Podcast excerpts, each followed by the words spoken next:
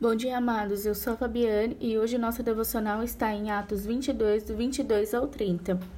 A multidão ouviu Paulo até que chegou a essa palavra e depois gritaram a uma voz: Fora com esse sujeito! Matem esse homem! Ele não merece viver! Gritavam, atiravam suas capas para cima e jogavam punhados de terra para o ar. Então o comandante pôs Paulo para dentro e mandou que fosse açoitado e interrogado. Ele queria descobrir o porquê a multidão tinha ficado tão furiosa. Quando estava amarrado Paulo para açoitar, ele disse ao centurião que estava ali: A lei permite a vocês açoitar um cidadão romano sem que ele tenha sido julgado? O centurião foi ao comandante e perguntou: O que o senhor vai fazer? Este homem é cidadão romano. Com isso, o comandante foi e perguntou: a Paulo: Diga-me, você é cidadão romano? Sim, de fato sou, respondeu Paulo. Eu também sou, disse o comandante, mas isso me custou muito dinheiro. Mas eu sou cidadão por nascimento, disse Paulo. Os soldados que estavam prontos para interrogá-lo, ouvindo isso, que Paulo era cidadão romano, saíram rapidamente e o comandante ficou com medo por haver dado ordem para que ele fosse amarrado. O comandante queria descobrir exatamente por que Paulo estava sendo acusado pelos judeus. Então, no dia seguinte, soltou Paulo e mandou que os sacerdotes principais se reunissem em uma sessão com todo o sinédrio e fez, e fez trazer Paulo à presença deles. A multidão gritava uh, fora com esse sujeito: Matem este homem. Ele não merece viver. Este homem era Paulo. Já no versículo 23 fala que a multidão tirava suas capas. Eles fizeram isso como um ato preparatório para o apedrejamento de Paulo.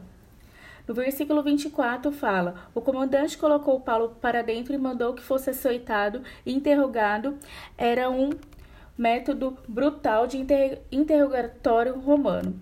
Muitos prisioneiros morriam depois de serem açoitados. O comandante queria saber por que a multidão tinha ficado tão furiosa. Quando estava amarrando Paulo para açoitá-lo, ele disse ao centurião que estava ali: A lei permite a vocês açoitar um cidadão romano sem que ele tenha sido julgado? Um cidadão romano era isento dos métodos brutais de interrogatório.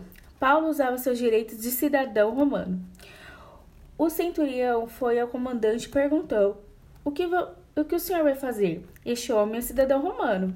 Então o comandante perguntou a Paulo: Você é cidadão romano? Paulo confirmou: Eu sou. O comandante disse: Disse, eu também sou, mas isso me custou muito dinheiro. A cidadania romana não era ofici oficialmente negociada, mas com frequência podia ser obtida por meios de propina paga a autoridades corruptas. Quando os soldados que estavam prontos para interrogá-lo ouviram que Paulo era um cidadão romano, saíram depressa e o comandante ficou com medo.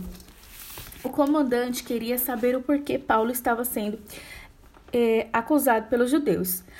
No dia seguinte, soltou Paulo e mandou aos soldados principais para uma reunião ao Sinédrio. Vemos aqui que os judeus não aceitavam o fato de Paulo pregar aos gentios que eles poderiam ser salvos sem se tornar antes judeus.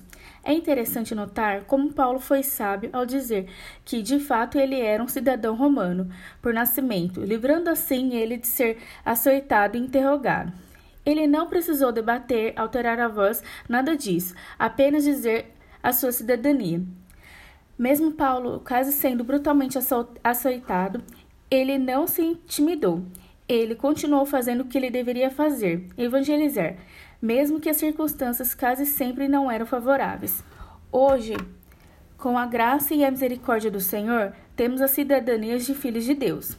Assim como Paulo foi sábio em, su sábio em suas palavras, dizendo a verdade, que venhamos ter a sabedoria quando nos encontrarmos em situações adversas, pois o inimigo sempre vai tentar nos calar de transmitirmos a mensagem da salvação.